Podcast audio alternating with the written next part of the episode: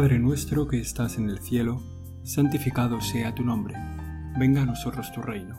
Hágase tu voluntad en la tierra como en el cielo. Danos hoy nuestro pan de cada día. Perdona nuestras ofensas, como también nosotros perdonamos a los que nos ofenden. No nos dejes caer en la tentación, y líbranos del mal. Nos ponemos en tu presencia, Señor, con todas las intenciones de nuestro corazón que queremos poner junto a ti, en el altar, junto a ti en el sagrario, las intenciones que nos han pedido que traigamos otros a tu lado, las que brotan de nuestro propio corazón, de nuestra propia vida, de nuestras tristezas, alegrías, angustias.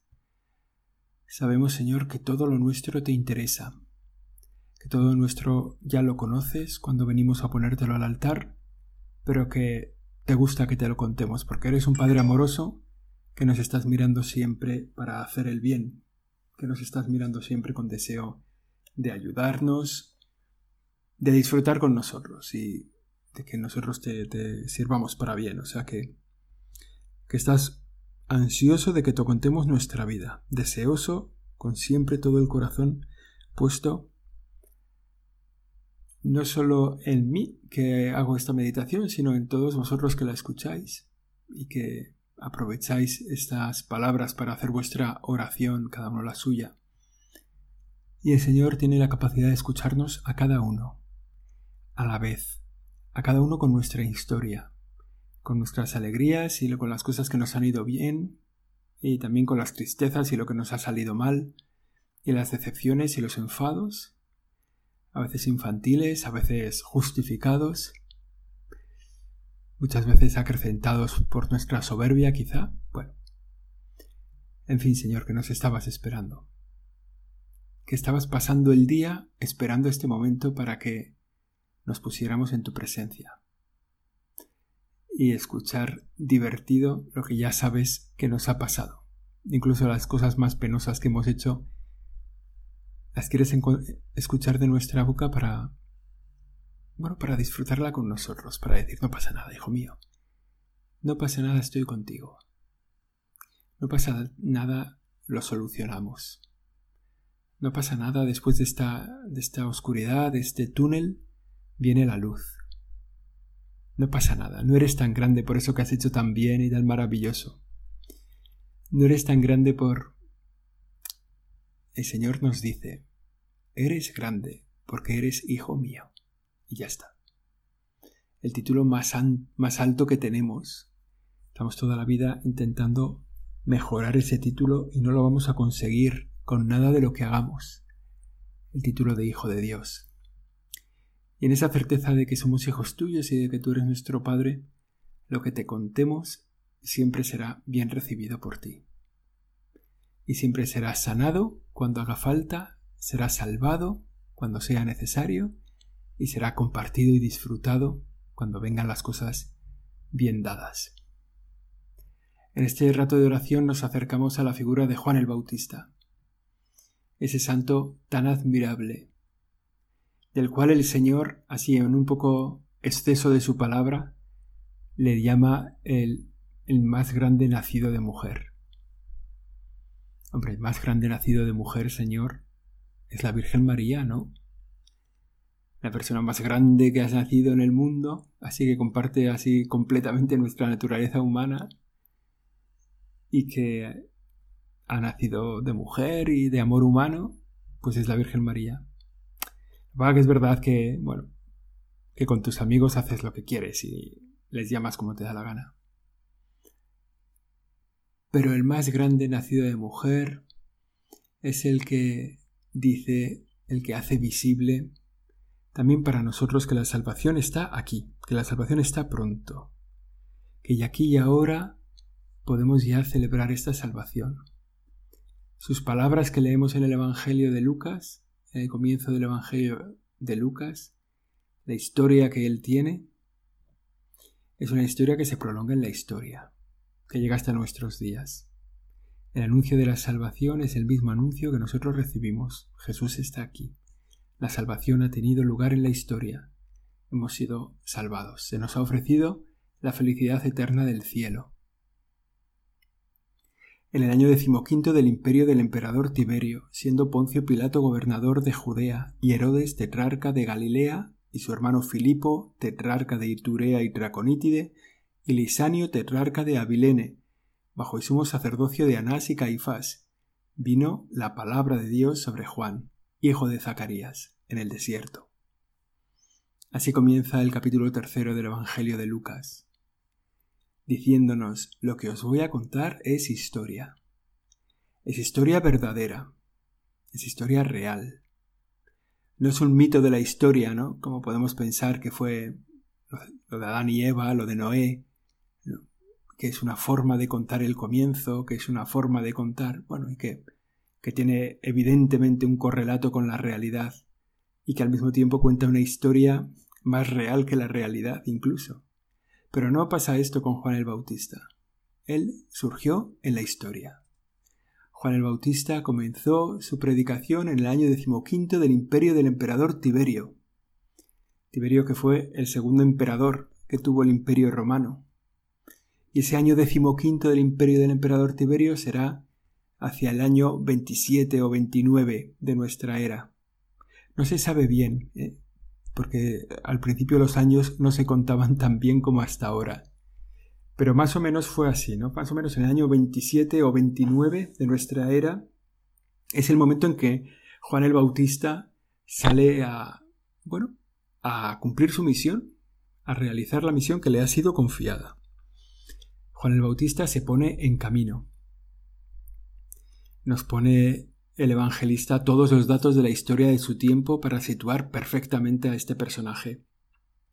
Poncio Pilato era gobernador de Judea, aquello ya era una región del imperio, por tanto, Herodes ya no era el rey, sino era el tetrarca de Galilea, se habían dividido los hijos de Herodes el Grande, Herodes el Grande es el Herodes de, la infancia de Jesús.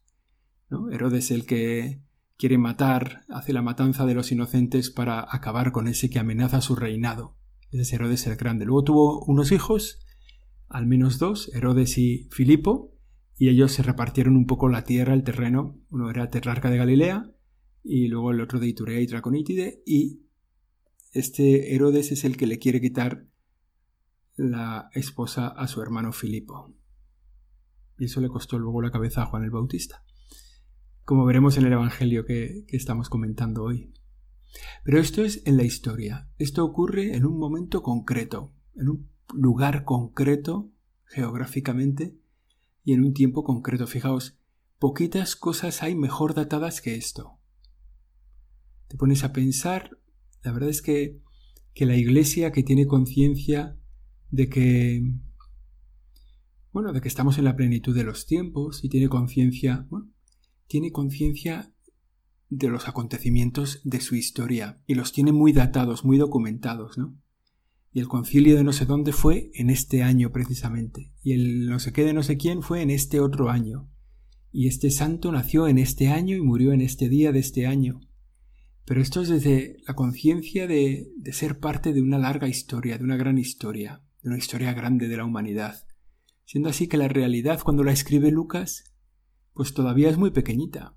La realidad del cristianismo, ¿no? Para decir, bueno, esto vale la pena tenerlo apuntado y contarlo así, pues, pues es una realidad todavía pequeña. Esos primeros años después de la resurrección de Jesucristo, pero tienen conciencia de una misión. Ojalá que nosotros tuviéramos esa misma conciencia de misión, conciencia de pertenecer a un pueblo de Dios, a un pueblo grande, implicación en la construcción de ese pueblo de Dios que construye, que edifica el reino, conciencia también de ser parte de una historia, sobre todo una historia de santos. La historia de los cristianos en la tierra es la historia de una gran catarata de santos, gente que ha hecho, que ha realizado plenamente su misión en la tierra, que es dar gloria a Dios. Bueno, pues en este contexto de la historia, en este momento concreto de la historia, aparece Juan el Bautista. Vino la palabra de Dios sobre Juan, hijo de Zacarías, en el desierto. Este Juan, el hijo de Zacarías, al que también conocemos, que perdió la voz cuando no quiso se sorprendió de, que fuera a tener un hijo. Bueno, pues Juan recibió la palabra de Dios, recibió la misión que le tocaba en su vida estando en el desierto. Estando, no sabemos muy bien cómo, ¿no? Pero como en un tiempo de oración, en un tiempo de retiro, ya la gente en el tiempo de Jesús se iba al desierto a pensar, a reclamar, a hacer oración a Dios. Todavía hoy mucha gente con buen sentido acude al desierto a rezar. Incluso hay zonas de retiro espiritual que se llaman así precisamente el desierto, pero es igual, ¿no? En el fondo es retirado para rezar y escuchar la palabra de Dios. Y esa palabra de Dios vino sobre Juan el Bautista. En un día concreto, en un tiempo concreto de la historia, en un lugar concreto del, de la historia, ahí aparece la palabra de Dios. Y es una palabra tan fuerte que cambia radicalmente su vida. A partir de ese momento sale del desierto y comienza él también una vida pública que le lleva a recorrer toda la comarca del, del Jordán, predicando un bautismo de conversión para el perdón de los pecados. Así lo dice el Evangelio de Lucas. Y recorrió toda la comarca del Jordán predicando un bautismo de conversión para el perdón de los pecados. Este tiempo de oración, Señor, para nosotros es un pequeño desierto. Si lo hacemos bien, pues este tiempo de oración es un tiempo donde estamos a solas contigo para escuchar tu palabra, para que esa palabra cale en nuestro corazón y que nos envíe a una misión, a la que sea, a la que tengas para nosotros hoy pensada. Que nosotros ya tenemos el plan del día hecho, ¿eh? Nosotros ya sabemos más o menos lo que vamos a hacer en este día. Vamos a ir a trabajar a tal sitio, tenemos que comprar no sé qué no sé qué mercado, tenemos que pedir no sé qué por internet, tenemos que recibir a una persona, entrevistar a otra, tenemos que... Pues en ese tenemos que estamos dispuestos ahora a ponerlo en tus manos, para que si tú quieres lo cambies entero. Para que hoy hagamos nuestro plan, para que nuestro plan hoy sea el plan que tú nos pongas. Y ese tiempo de oración quiere ser eso, nuestro tiempo de desierto, como hacías con Juan el Bautista, nuestro tiempo de desierto para escuchar tu voz, para que tu palabra venga sobre nosotros, para que cumplamos la misión que nos confías. Nosotros, Señor, de verdad, tenemos lo que tenemos organizado para este día no es ofenderte, es más bien un deseo de servirte bien. Queremos poner la gloria de Dios en todos nuestros trabajos. Ese es nuestro plan, nuestro punto de partida, pero, pero estamos en tus manos. Y si lo quieres cambiar todo, lo cambias. Y si ese cambio nos lo quieres pedir en este rato de oración, estamos para escucharte. ¿Qué quieres que cambiemos hoy? Del hoy que tenemos delante, ¿qué quieres que cambiemos? Es el momento, Señor, dínoslo. Y aún así, aunque no nos enteremos, si quieres cambiar, cámbialo. Aunque la vida nos atropelle hoy un poco, o a lo mejor mucho. Aunque la vida hoy, no sé, aparezcamos al final del día ingresados en un hospital con la pierna rota porque se, no sé, por cualquier accidente, ¿no? Que nuestra vida sea tu vida. Que los que nos conocen descubran en nosotros que estamos pendientes de tu voluntad, que nuestros planes son los tuyos, que estamos dispuestos a cambiarte, a cambiar el día por aquello que tú nos quieres proponer. Incluso que hoy, Señor, también estamos dispuestos a cambiar de vida entera. Estamos dispuestos a escuchar la voz definitiva, tu voz definitiva para mi vida, y cambiar en todo aquello que me pidas. Este tiempo de oración es nuestro desierto. Y si ves que no me doy cuenta de lo que quieres que cambie, o si veis que no te escucho, o si quieres pasártelo bien conmigo y darme un sorpresón, pues cambia lo que quieras, ¿no? El cambio de la vida de Juan el Bautista le saca del desierto y comienza por la comarca del Jordán, que tampoco podemos decir que no sea un desierto la comarca del Jordán, pero bueno, eh, depende en qué zona del Jordán, pues puedes encontrarte cosas más bonitas, ¿no? Pero él cambia, se acerca a la comarca del Jordán y comienza a predicar un bautismo de conversión. Tenéis que cambiar de vida. Tenéis que cambiar de vida para que se perdonen vuestros pecados. Esa es la palabra de Lucas, predicando un bautismo de conversión para el perdón de los pecados. Nosotros que ya hemos recibido un bautismo, quizá en nuestra infancia, sin que nos hubiera supuesto nada de esfuerzo para nosotros, pero que realmente cambió nuestra vida y nos hizo hijos de Dios y además se perdonó nuestros pecados, incluso aquel pecado original. Nosotros que quizá hemos recibido ese bautismo sin que fuera de conversión, también en cada día podemos hacer, podemos pedir un bautismo de conversión, podemos pedir al Señor la conversión de nuestra vida, podemos pedirte, Señor, el perdón de nuestros pecados. Quizás también el momento, ¿no? De decir, ¿cuánto tiempo hace que no me confieso?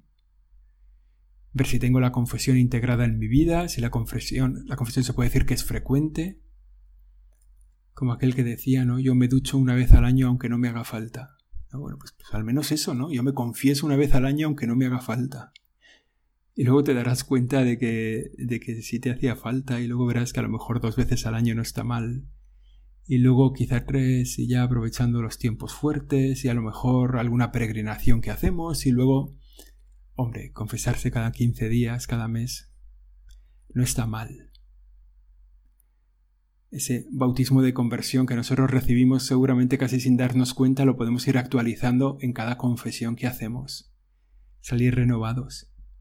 El esfuerzo de la vida cristiana es acercarnos lo más posible al día de nuestro bautismo. Desde el día de nuestro bautismo hemos ido, perdiendo presión en la vida cristiana, ¿no? Se va deshinchando el globo. Y, bueno, y lo vamos hinchando con la confesión y lo vamos hinchando con la Eucaristía. Y lo hinchamos poderosamente el día de nuestra confirmación, que el Espíritu Santo tomó posesión de nuestra alma y nos sigue empujando para el bien. Bueno, para hacer esto, ¿no? Decir, bueno, pues pues qué conversión quieres para mí hoy, que quizá es qué confesión quieres para mí hoy. A lo mejor es eso. A lo mejor tu plan para mí, inopinado, que yo no tengo pensado, es que hoy me confiese y me lo vas a poner fácil. Me pasó una vez en el tren que estaba, pues no me acuerdo, yo creo que no, no, estaba sentado en el asiento, no estaba entre dos vagones hablando, sino sentado en el asiento y vino una señora y me dijo, ¿usted es sacerdote? Y yo pensé, qué habilidad, ¿no? Ha descubierto un sacerdote en un vagón de tren. Un sacerdote que va vestido de sacerdote, con lo cual, pues tampoco era para tanto, ¿no? Pero. Y le dijo, sí, sí, soy sacerdote. ¿Me puede confesar? me pareció un poco impresionante, pero por supuesto. Y nos fuimos al, al, a los dos vagones, a la.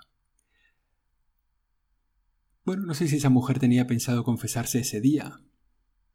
Pero Dios sí, Dios lo tenía pensado que esa mujer se confesara ese día, y organizó las cosas para hacernos coincidir en el mismo vagón, y más o menos a la misma hora, y coincidió con que yo estaba despierto, que siempre me quedo dormido, y bueno, él trazó el plan. Bueno, a lo mejor ese es el, el plan de Dios para nosotros hoy, que nos confesemos. Bueno, no estará mal. Y el mensaje de Juan el Bautista, esa predicación del bautismo de conversión, sigue el Evangelio de Lucas con estas palabras. Predicando un bautismo de conversión para perdón de los pecados. Y sigue, como está escrito en el libro de los oráculos del profeta Isaías, voz del que grita en el desierto, preparad el camino del Señor, allanad sus senderos, los valles serán rellenados, los montes y colinas serán rebajados, lo torcido será enderezado, lo escabroso será camino llano. Uno se imagina esto dicho en el tiempo de Jesús y dice, hombre, no te pases, ¿no? No te pases, Juan Bautista, ¿cómo nos estás diciendo que hagamos todo esto para preparar el camino del Señor si es imposible? Allanad los senderos, bueno, rellenad los valles, rebajar las colinas y los montes, enderezad lo que está torcido, los cabrosos será camino llano, en realidad Juan el Bautista tenía que haber sido un ingeniero de los trenes de alta velocidad. De los trenes de alta velocidad, de la construcción de, los, de las líneas del ferrocarril del AVE. Que se dedican a hacer exactamente eso. Preparar el camino, allanar los senderos, rellenar los valles, rebajar los montes, enderezar lo que está torcido, hacer llano el camino escabroso. Eso es un ingeniero del AVE. Porque la gracia de los trenes AVE para que tengan esa velocidad es que el arco de la curva tiene que ser muy medido, porque si no el tren descarrila o pierde, baja tanto su velocidad que no cumple con las horas. Entonces las curvas tienen que tener un arco súper medido. Y lo mismo la pendiente. O sea, el, ave no le puedes decir que suba pendientes o que baje pendientes, porque a esa velocidad se espatarra, ¿no? Entonces, en realidad lo que hace el ave, lo que hacen los ingenieros del ave es hacer que los caminos sean lo más derecho posibles, rellenar los huecos y rebajar los montes. Ahora, estos días viajo muchas veces por un sitio donde están construyendo un ave y es muy bonito, como para hacer cruzar un río han tenido que hacer un gran, una gran, no sé cómo se dice, ¿no? Como un gran viaducto y como al otro lado del río queda en, desmonte, han tenido que desmontar un monte, mejor dicho, rebajarlo para que el ave no, tenga mucha inclinación, mucha pendiente. es una obra, ¿no? Hombre, en trenes el récord de obra lo tiene Nicolás I, un zar, eh, un zar que había en Rusia, que cuando se diseñó el tren entre Moscú y San Petersburgo, pidió que fuera en línea recta. Entonces el tren, el tren de Moscú a San Petersburgo, que son no sé cuántos kilómetros, va en línea recta, porque lo dijo el zar. Entonces este sí que dijo ni una curva, o sea, va a ir todo derecho. Entonces, claro, todo tuvo que rebajarse y rellenarse, ¿no? Que no está mal, ¿no? En Australia hay otro también que es en Australia hay un tren que tiene un tramo de 528 kilómetros en línea recta. Imagínate, ¿no? O sea, tú sales de Pamplona, por ejemplo, y llegas, no sé, a Toledo o a, o a Ciudad Real. Todo en línea recta, ¿no? Bueno, pues así han hecho uno en Australia, ¿no? Eh, la vida cristiana, nuestro corazón, es un camino de curvas. Es un camino de curvas. Nuestra vida es, pues, pues en el fondo nuestra alma tiene tantos pliegues y tantos repliegues tiene tantos socavones, agujeros, tiene puntos altos. Y construir la vida cristiana en nuestra alma, pues es un, es un trabajo de ingeniería, que lo realiza el Espíritu Santo, y que va mandándonos el Espíritu Santo qué cosas tenemos que rellenar, qué cosas tenemos que enderezar, qué cosas tenemos que rebajar. Y bueno, ese es el esfuerzo de nuestra vida cristiana, ¿no? Vivirla así con ese ingeniero que nos va dirigiendo y que nos va diciendo, oye, luego pues, pues un capataz, que en el fondo es nuestro director espiritual, nuestro acompañante espiritual, nuestro guía, que nos va diciendo, oye, pues, pues igual traza mejor por aquí el camino, ¿no? Igual esto lo tienes que quitar del medio porque no encaja. Y, ya sabemos bien, ¿eh? O sea, ¿cuáles son los agujeros de nuestra alma? Pues los pecados que tenemos. Pues que tenemos un poco de bueno, pues de, yo qué sé, de lujuria, ¿no? Y se nos va ahí mucha fuerza o se nos va por la pereza, que es un agujero grande del alma. Muchas veces es el egoísmo, en el fondo, ¿no? Que se manifiesta de formas distintas y que tenemos que ir rellenando, rellenando con virtudes humanas, ¿no? A veces mucha soberbia, inflamación de nosotros mismos. Y, entonces que somos grandes, ¿no? También es un poco el pecado de nuestro tiempo, el egoísmo, el individualismo, el yo mime conmigo. Todas estas cosas pues son lo que Juan el Bautista les grita en el desierto y a nosotros, ¿no? Porque ¿quién va a recorrer ese camino? ¿Quién va a recorrer ese trazado de ingeniería que estamos trazando en nuestra alma? El Señor. Es Jesús el que quiere llegar a nuestra alma y le estamos preparando el camino. Y ese preparar el camino es el esfuerzo de nuestra vida. Y constantemente el Espíritu se dedica a hacer esto. Se dedica a preparar el camino del Señor para que pueda llegar a nuestra alma y transformarla definitivamente. Es una pelea constante ¿eh? si ahora mismo nos dijeran, oye, ¿tú en qué estás luchando? O sea, la ingeniería de tu vida, ¿en qué está? Y si no le podemos contestar nada, pues es que lo estamos haciendo mal. Si no le podemos decir, oye, pues mira, estoy con este pecado que me llevo peleando un tiempo estoy intentando alcanzar esta virtud que no la tengo, ¿no? Ser un poco generoso, ser un poco más laborioso. O, estoy intentando quitar de en medio de mi corazón pues esta soberbia, ¿no? Que a veces me hace tratar mal a la gente o esta envidia que tengo a esta persona o bueno, si no podemos decir en qué fase de las obras está nuestra alma, pues a lo mejor es que están detenidas. A lo mejor es que el camino del Señor no lo va a encontrar, no vamos no va a poder venir con nosotros, ¿no? las palabras de, de San Juan Bautista, que son así como fuertes, ¿no? Preparad el camino del Señor, allanar sus senderos, tal, tal, tal, se hacen mucho más fuertes en el párrafo siguiente.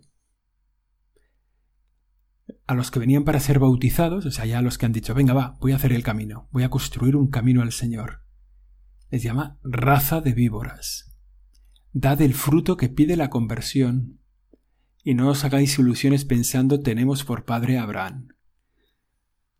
La palabra del Señor en el, la palabra de Juan en el tiempo del Señor está dirigida pues a los judíos que pensaban que por ser parte del pueblo de Israel ya estaban salvados, que no tenían que hacer nada más. Y a nosotros igual nos pasa un poco lo mismo, ¿eh? Nosotros podemos decir, bueno, ya soy cristiano, soy del pueblo de Dios, estoy bautizado, hice la confirmación, más o menos voy a misa los domingos, ya está. Pero quizá tenemos una visión un poco de que vamos a la iglesia a que nos den que nos den la bendición, que nos den el sacramento del perdón, que nos den la Eucaristía. Y lo que pide Juan es frutos, ¿Quién os ha enseñado a escapar del castigo inminente? Dad el fruto que pide la conversión.